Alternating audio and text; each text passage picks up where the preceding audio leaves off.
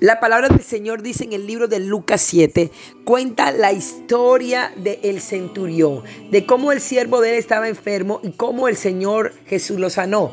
Cuenta la historia que Jesús estaba en Capernaum y que cuando el centurión escuchó que él estaba por allí, él se acercó a unos ancianos del pueblo de Israel y les contó la necesidad que tenía de que su siervo estaba enfermo. Estos a su vez se acercaron a Jesús y le contaron, le hablaron del testimonio de quién era el centurión. Le dijeron, este es un hombre generoso, un hombre que ama al pueblo de Israel. Este es un hombre que ha invertido en nosotros, ha construido una sinagoga. Estamos al frente de un hombre inversionista del reino, en un hombre lleno del el amor de Dios. Y no era del pueblo judío. Entonces dice la palabra que cuando, cuando Jesús escucha esto, Él se va a acercar a Él, pero cuando Él ve que Él se está acercando a su casa, Él envía unos amigos de Él y le dice, díganle a Jesús que yo no necesito que Él venga a mi casa, porque yo no me siento ni digno de eso. Yo siento que Él que él lo que tiene que hacer es simplemente soltar una palabra a favor mío, porque yo, dice la palabra que él dijo, yo no soy ni siquiera digno de que él venga a mí, ni yo voy por eso hacia él, pero yo no necesito solamente una palabra, porque si él lanza una palabra, mi siervo será sanado, porque yo soy un hombre puesto bajo autoridad, y cuando yo doy órdenes a mis soldados, estas se ejecutan, así que yo reconozco que este es un hombre de autoridad y que solamente él tiene que decir una palabra, y algo ocurrirá. Amén.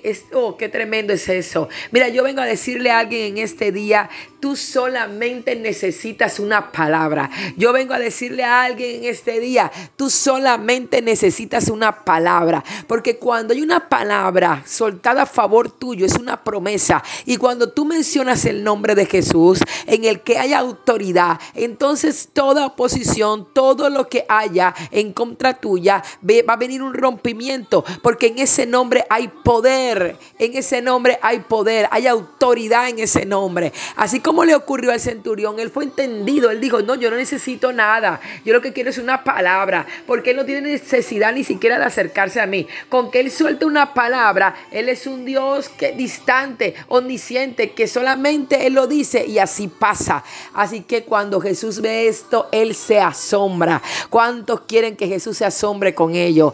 Tú sabes cómo se asombra Jesús? Se asombra con tu fe. Así que cuando ellos, cuando ellos vieron esto, todo lo que estaban alrededor, todo lo que estaba pasando, Jesús entonces se maravilló y dijo, yo no he hallado tanta fe ni aún, ni aún en el pueblo de Israel, ni aún en los que me siguen. Yo no he hallado tanta fe como la he encontrado en este varón. Por tanto, así como él está pidiendo, así será hecho. Así será hecho. Ese milagro ya está dado para él. Y los que regresaron, los amigos que le habían enviado, cuando llegaron, encontraron al siervo sanado en ese mismo instante. Porque en ese mismo instante, cuando Jesús soltó la palabra, el siervo fue sanado.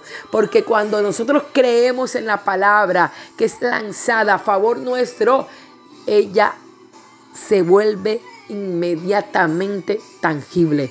Ella viene a cumplimiento. Le estoy hablando a alguien en este día que tiene muchas palabras dadas por Dios, pero que solamente le ha faltado fe.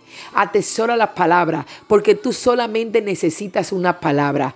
Tú solo necesitas una palabra, pero esa palabra se convertirá en el milagro más sorprendente y más sobrenatural que hayas tenido en tus manos. Porque cuando declaramos la palabra con fe creyendo, algo ocurre y algo ocurrirá para aquellos que crean.